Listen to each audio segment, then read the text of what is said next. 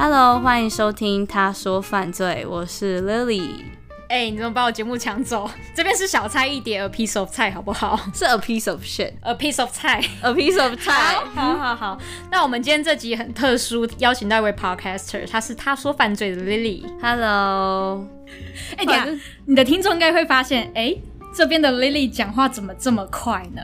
我其实本人讲话是很快的，只是在做节目初期，我有收到一些听众跟我说，嗯，觉得你讲话可以慢一点，或是步调可以慢一点。那我后来故意有讲慢一点，然后想说让想要听快的人，就是用一点五或是两倍速去听。没有，我们今天其实不是在聊案件，我们是在聊 Lily，她是一个很极简的人，AKA 客家人。哎，说一个客家笑话，客家笑话就是我很穷啊，怎样？不是，我告诉你，我要省下来。好，好烂哦！哎、欸，可不可以不要再消费客家人了？客家人是不会买单的。好烂哦！我跟我在这里跟所有客家听众道歉。好，那我们拉回来，我们今天想要聊的主题。我们今天其实想要聊的是极简主义是什么？那许多人在接触极简主义的时候，都是从断舍离开始，像是我就是。但是所谓的极简主义，不一定是建立在物质上面。那像是金钱、朋友、不好的亲情，或者是人际关系等等，都是。那我想要问一下 Lily，你是怎么样踏入极简生活这一块的？其实我觉得这样讲蛮肤浅的。可是我刚开始是因为那时候我刚到美国的时候，那美国物价超贵嘛。如果你把它很多基本就是一块九九小东西哦，然后你把它换算成台币，就是哦等于说一个小东西就要六十块，那就真的买不下手。然后渐渐的，比如说一对耳环，好了，一对耳环就要七块，那七块是我数学不太好，好算三百块好了，随便，真的不太好。哎、欸，你要我这么快换算七乘以三十，两百一十块。然后就会觉得，哈，我在台湾都买一百块的银饰耳环，我就觉得超贵，那就很多东西就省下来，省下来。后来渐渐的发现，其实我不戴耳环也没差，我不吃这个东西，或是我不买这个东西，对我的影响好像也不是非常大。渐渐的，好像就变成一种生活习惯，就变得蛮简的这样子。我听说你简到你连钱包都没有，对，我没有钱包，那你要怎么装那些证件还有信用卡？我就是用塑胶夹链袋。其实这故事也是，反正那时候我刚回台湾的时候，那在美国因为你就是用刷卡嘛，不用带现金，那就是一个小卡夹。可是回来之后，你就要带很多的现金，那我就找一个我以前国高中用的零钱包，但是你的卡还是要带着啊，或是你的驾照、身份证还是要带着啊。这时候我就在我妈的抽屉里面找到很多红色边边的那种夹链袋，我就把所有的东西装进去带出门。渐渐的，我发现其实蛮好用的，而且它又很不容易坏。我要找东西的时候，我就随便摸，而且它是透明的，对，透明的，对对对，我就从我就随便摸，然后摸到一个塑胶的东西，我就知道我要找我要找到我的身份证了。那就这样子，我回来台湾也快一年了，我就继续用到现在了。我刚刚是有摸一下他的所谓的钱包啦，他那个质地就是有点 皱皱，对，皱皱的，然后可能随时会破掉的感觉。呃，其实上一个就是破掉，这已经是第二个了。对，那我们来聊一下，因为在美国，很多人都觉得美国就是资本主义、消费主义。那你是怎么样在那边生活，呃，不消费的呢？这么不消费呢？嗯，主要应该算是我觉得我蛮喜欢旅游的。可是如果你在美国境内旅游，光花机票可能就要一百多块。我蛮喜欢旅游的，那每一次旅游大概平均都是一千块到一千五美金。其实蛮心痛的。如果你一个月或是两三个月想要去一次的话，我就会把钱省在那里。所以说，你把钱都省在旅游上面。旅游，对，旅游还有其实外食也是蛮贵的。外食平均一个人加小费，嗯，不用很好的餐厅哦，可能中国餐厅就六十块。有这么贵吗？嗯，六十块，嗯，加小费六十块差不多，或是三三十到六十啊，看你吃的，或是你跟谁去吃。懂。所以说你尽量都会自己在家里做，对。可是就是因为有一些没有办法避免的聚餐，变得说你在基本日常单独跟自己相处的生活中，就会把这些小钱省下来，因为以防万一你要去旅游，或是要跟别人吃饭，或是你可能临时要缴一个很突然的保险，那个就是要先把这些钱省下来。那省一省，我就变成一种态度了。哦，oh. 对，就是一种生活态度。刚提到是你的背景嘛，那跟你的个性有关系吗？你在心灵上面，你说有最早期吗？成为极简主义者？嗯，我我现在其实好像也不会说是自己是极简主义者，因为我觉得客家人，对，客家人，我我宁愿大家叫我客家人，因为我觉得 AKA 极简主义者，如果你这样讲的话，别人好像会把你定义成那一个喜欢背帆布包，或者是你拥有的东西要少于一百件之类的，对对对，或是你就穿那种棉麻质的白色，啊、棉麻无无无印良品风。哎、欸，我超爱无印良品。对，我不是，因为我我我不是那种极简人，我是极简心态人。嗯、呃，如果要讲这个过往的话，就是刚刚有讲嘛，最重要的转捩点其实就是只是想要为了省钱。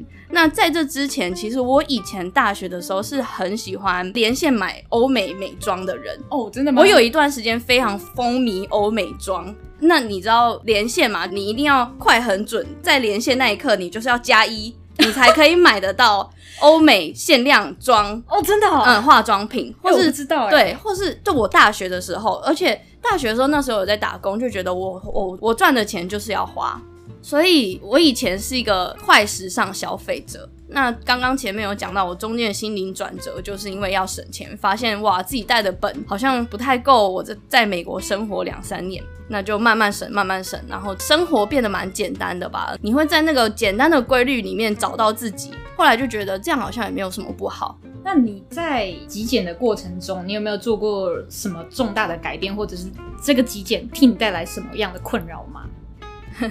其实，如果硬要这样讲的话，就是没朋友。比如说，你对于极简，嗯，不要一直围绕着极简好了。你对于这个生活态度，你选择的东西会变得品质比较高，或是你在金钱使用，好啦，讲白一点就是客家人嘛，就是穷。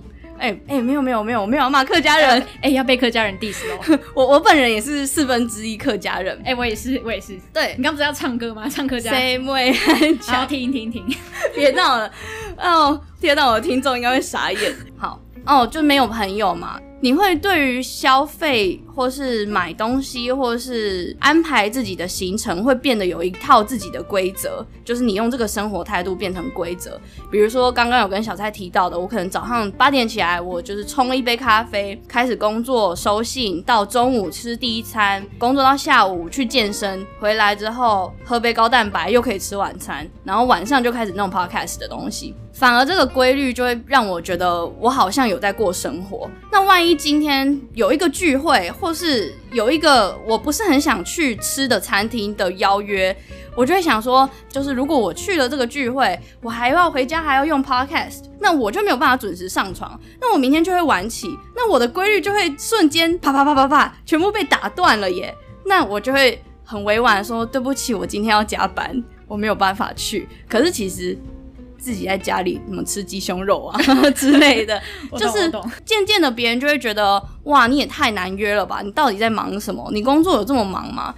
那比较熟一点，哎，我听到这里的朋友应该会觉得我我不会让我朋友听这一集啦。不行不行，对，要分享要分享。认真来说，比较好一点，能接受我有这个态度的朋友，最后就会说啊，不然我去你家找你，我们一起在家吃饭。渐渐的，你就会把这一群朋友归纳为也可以跟你一起有同样生活方式的人。那如果半年、一年必须要联络的，我会看重要性，然后才会决定要不要出席那个场合。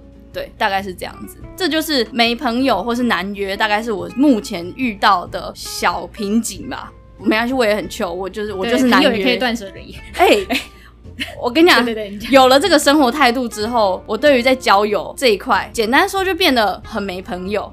因为哦，我在家工作，那如果我一个礼拜没有社交的话，平常一个礼拜我会接触的就是我跟我爸妈住在一起，就是我爸、我妈，然后还有我姐，就这三个人。在做 podcast 之前，我每天都基本上平均跟这三个人说话。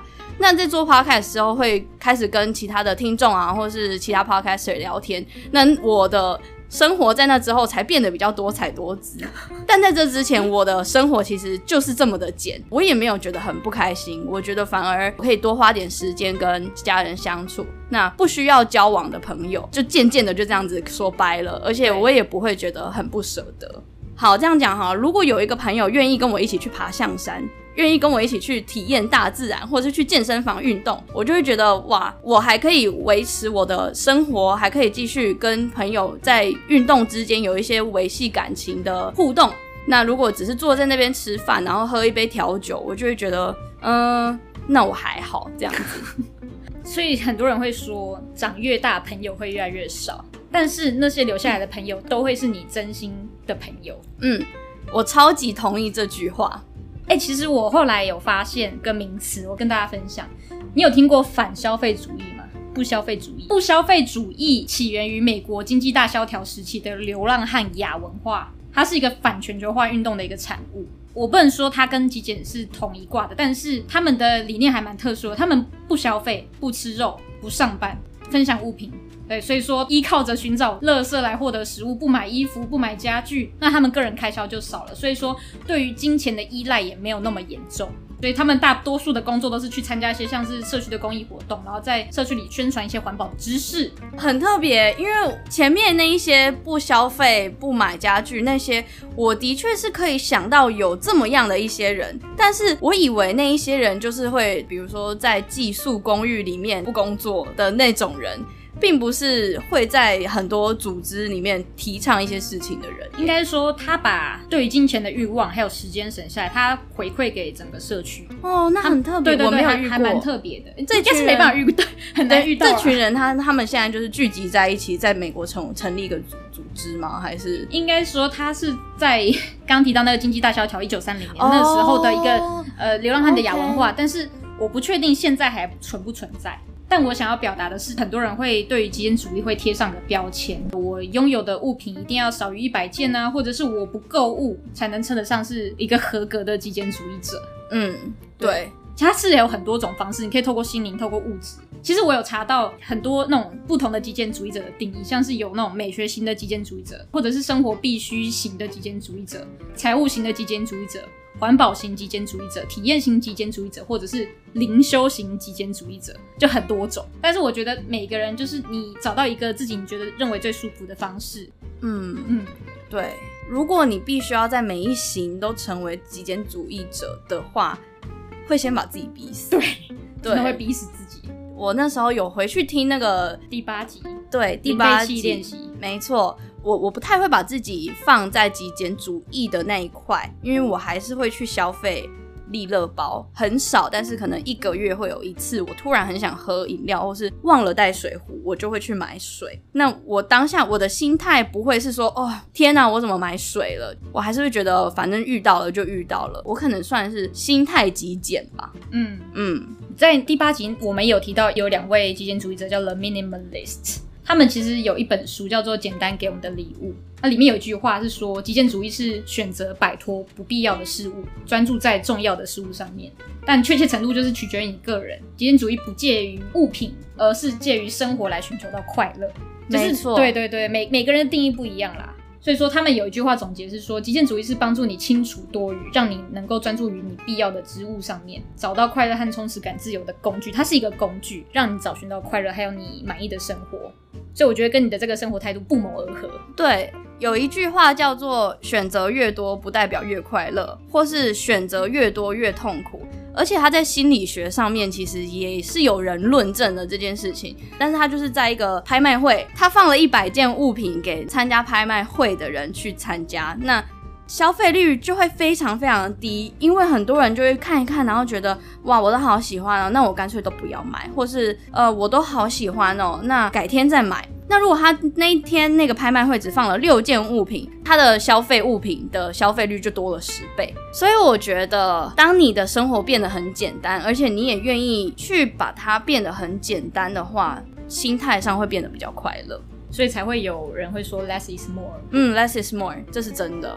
但是我也我觉得我们今天来做这一集，并不是说想要告诉说我没有想要说教啦。嗯，我极简我就是厉害。我觉得这一集比较适合给想要通往，不管是你是环保极简，或是心态极简，或是生活必须极简。如果你在这一条路上的人，我觉得比较适合听这一集。嗯，因为我觉得极简这个东西，并不是别人都在减，那我也要减，而是如果你开始觉得你的生活变得比较有一点困难，或是你在生活中遇到一些瓶颈，不妨去试试看这一个生活态度。也许你对很多事情的执着，或是你在人生中的道路上会有一些比较放得下的 let go 的心态。我觉得听你讲这段，好像在听他说犯罪。哦，真的吗？你说教育听众？没有啦，没有啦。对，我想讲的就是，我并不是一个非常典型的极简人，但是在于心态极简这一块，我也是误打误撞就慢慢进入了。好，那我们来聊一下你对于梦想中的极简画面是什么？我超级有画面，我其实一直都知道，但是我发现有一群人是住在露营车里面的人。那他们就是没有家，或是他们把家卖掉去买一台露营车，然后把它改造成露营车里面的家。我就是想要拥有一台有露营车的人。那我自己比较美好的画面是我希望，呃，不管开车的人是是谁，里面可能有我当时的伴侣，然后还有我们一起养的狗。里面的内装也要很简单，简单到你并不需要花太长的时间去整理它。环美吧，至少短时间内就是一边开车一边旅游。那当然也要有适合的工作可以让我远距离工作，这是我最完美、最完美的未来蓝图。我并不想要被，比如说工作绑住，嗯，或是被整理家里绑住，比如说必须每周都要整理家，就不想要被一个那样的框架绑住。嗯，那如果你在露营车上旅游的话，你想要随时改变，也许我今天就想回家，我就想住家里，那你回去也不差。嗯，这是我最好最好想象画面。其实我自己我也很喜欢看那种露营车 van life，或者是那种 tiny house。我现在想到就觉得起鸡皮疙瘩，因为我也超喜欢。呃，是这样子的，我自从半年前发现有那种 YouTube channel，它是会专门介绍别人的 van life、嗯、或是 tiny house 的话，我在猜我们两个看的可能是同一个。嗯，然后我睡前有一阵子比较夸张一点，是我睡前跟起床。我的第一个仪式就是会打开来看，但是我不会把它看完，因为它通常一个影片都大概十八到二十分钟，我可能看一半，然后睡前再把另外一半看完。我喜欢成那样子。最近就开始做 podcast 之后就比较忙，比较忙之后我还是会看，但是就看的时间比较少。可是我每看一次都会觉得这就是我以后的人生啊。我突然想到一件事情，有一件很有趣的事情是在刚开始早期的时候，你会去看你的粉丝追踪的人账号或是追踪的那一个呃页面吗？会，会点进去看。我也会点进去看，那就是当然是看哦有没有哪一个 podcaster 追踪你，然后你要有礼貌的追踪回去，或等等的之类的。嗯。然后有一天我就看到有一个听众，但是他的账号就是什么什么什么 bus，我就想说好有趣哦，我就点进去看。就发现他就是在欧洲住在露营车里面的台湾人哦，太酷了吧！我那时候心里想说：天哪，这是什么宇宙在整我吗？我当下有点不要脸，我就马上按追踪回去，然后我就赶快私讯他说：我超喜欢露营车旅游，然后我们两个就就变朋友了。但其实露营车要旅游在台湾，其实还是有点困难啦。我觉得台湾的道路非常不适合开车，就是自己的心得吗？对，回来。你要讲露营车吗？干脆不要，因为露营车又更大台，你叫车你都有一点困难，而且根本没地方停啊。对哦，讲到一个题外话，嗯，前阵子在某一个国家公园，那他们就是我在猜，那应该是开着露营车的老夫妻，我不太确定他们的年龄。他们就住在国家森林区还是国家公园的停车场，住了应该一个礼拜，然后就被检举了耶。虽然我知道违停是一件违法的事情，嗯。但是我不认为非常严重，也许他侵权了，嗯，但是我只是觉得在台湾，也许你要用露营车旅游，渐渐的最近有好多好多人都在露营车旅游，可是台湾就这么大一个，你也没有办法把你的车开离开台湾岛，对，台湾国，对，然后像是刚提到那个 Tiny House Van Life 那个 Instagram 的那个 Hashtag，我还有追踪那个 Hashtag，你知道吗？我也有，我也有。我对我最喜欢的就是 van life，还有另外一个叫做 camping view。Anyways，然后我就突然想到，刚刚前面我有说我很喜欢买那个连线的化妆品，嗯嗯，对，这些东西对我来说也造成超多困扰。我不知道你知不知道，化妆品其实是有有效期限的。哦，我知道，我也是有这这个 common sense，好吧？对，可是因为我会觉得我花了好多钱，我也舍不得丢。那他，我我其实觉得有效期限是参考的，我不知道这有没有。嗯，有有人说过有效期限是参考的。对，这有没有在？就是建议建议你在那个时段使用，但是你超过那个时段使用也可能不会造成太大的影响，我猜啦。我觉得很多物品的有效期限是参考的，当然它过期可能三四年，我会选择把它丢掉。那一两年的话，我可能就会继续用，欸，诶，用到我觉得我的皮肤可能如果万一不适合，我就会把它丢掉。对我来说，我的生活态度就是觉得人人体是是可以被实验的，因为我觉得。这样讲，人性的确是很脆弱，但是你要去测试自己的底线跟最高可以达到的极限，极限在哪？嗯，比如说我可以举例，我我平常是十六八断食，嗯，但是我一个月会找比较有空的时间会进行四十八小时断食。那我没有特别是想瘦，我就是只是想说想要试试看，嗯，我可以到达什么时候，而且不吃饭也省了超多时间。我通常不吃饭，我会选择四十八小时断食的时候，是我最近的话是我 podcast 真的忙到爆的时候，我觉得好吧，这两天来断食，反正我就可以一直写稿。我可以问一下，四十八小时是整整四十八小时没有吃东西吗？嗯，没有吃东西，就是喝水跟黑咖啡。嗯，那你觉得对你的身体有造成什么样的变化吗？明显的变化是你在进食之后的第一餐会变得很甜。食物自然的鲜甜都会跑出来。嗯，我自己是才试过两两次而已，就两个月。有人说，如果你在断食之后，必须要先从流质的东西开始慢慢进食，那可能变得短时间，比如说两个，你先吃流质的东西，然后两个小时后再开始吃可以咀嚼的东西。那我是没有那么严格，我就是刚开始会吃比较原味的东西，原型食物。嗯，食物会变得它原味超级甜。精神会变得很好，你会以为就我没有吃饭，我好饿，我没有力气，但是其实精神会变得很好，而且你睡眠也不需要睡太多就饱了。可是我目前我还是没有很专业在这个领域，但我目前有遇到一个困难，就是你的身体好像会启动一个机制，是你没有进食，那。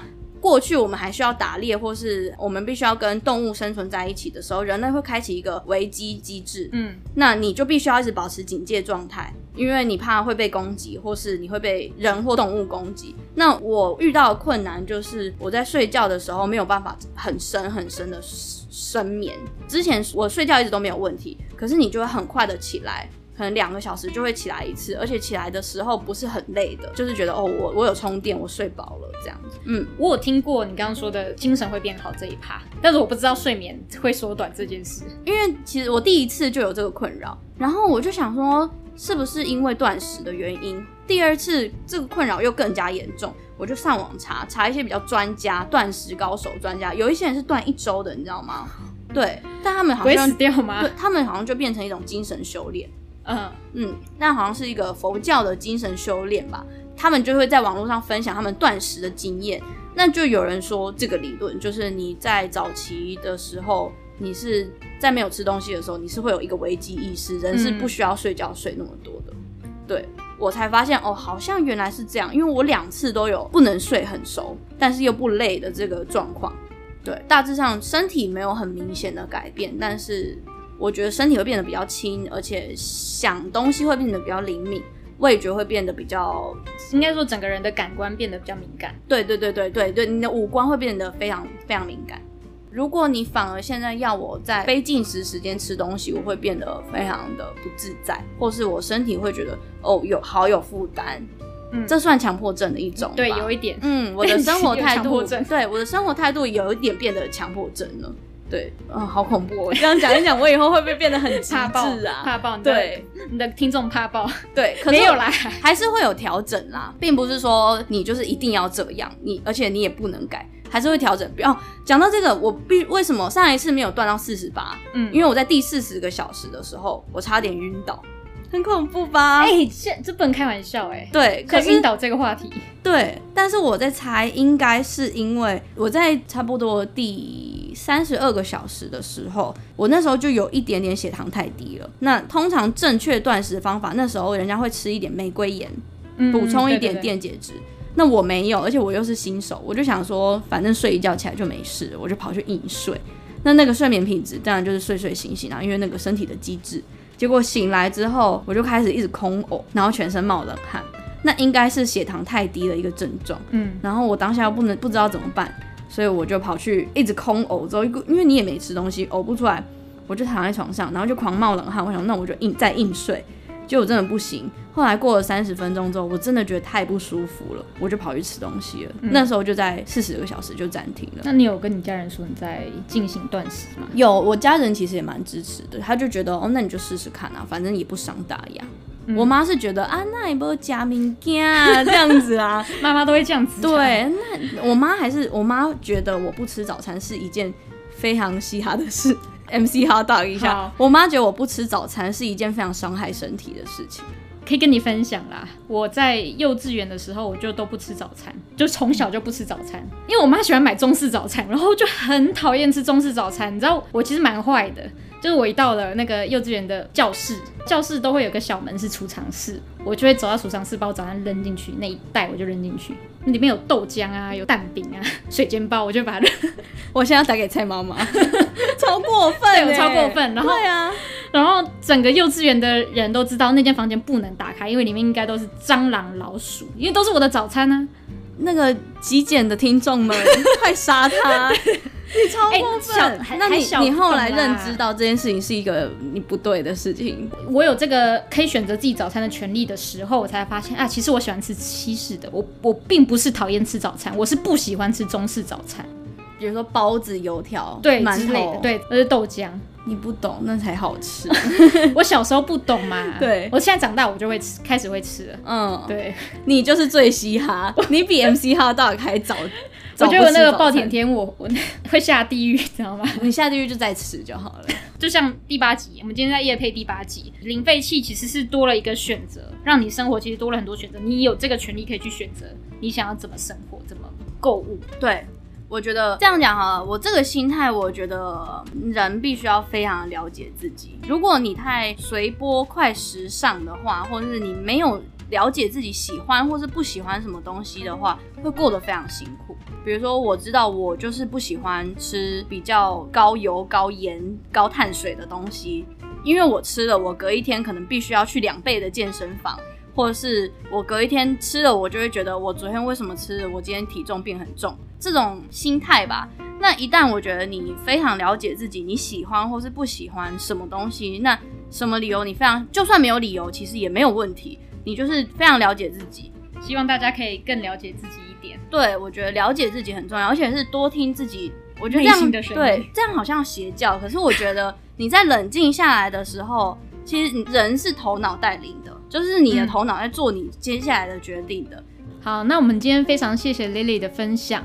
那 Lily，你有有没有什么话要跟大家说？嗯，我觉得比起追逐物质上的愉快，我觉得心智的富足更重要。太棒了。嗯，好，那我们今天非常谢谢 Lily。那我们下次再见喽，拜拜，拜拜。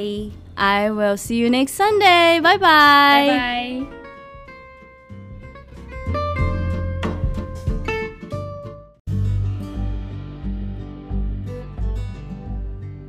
本节目嘉宾的言论纯属个人意见，并不代表本台立场。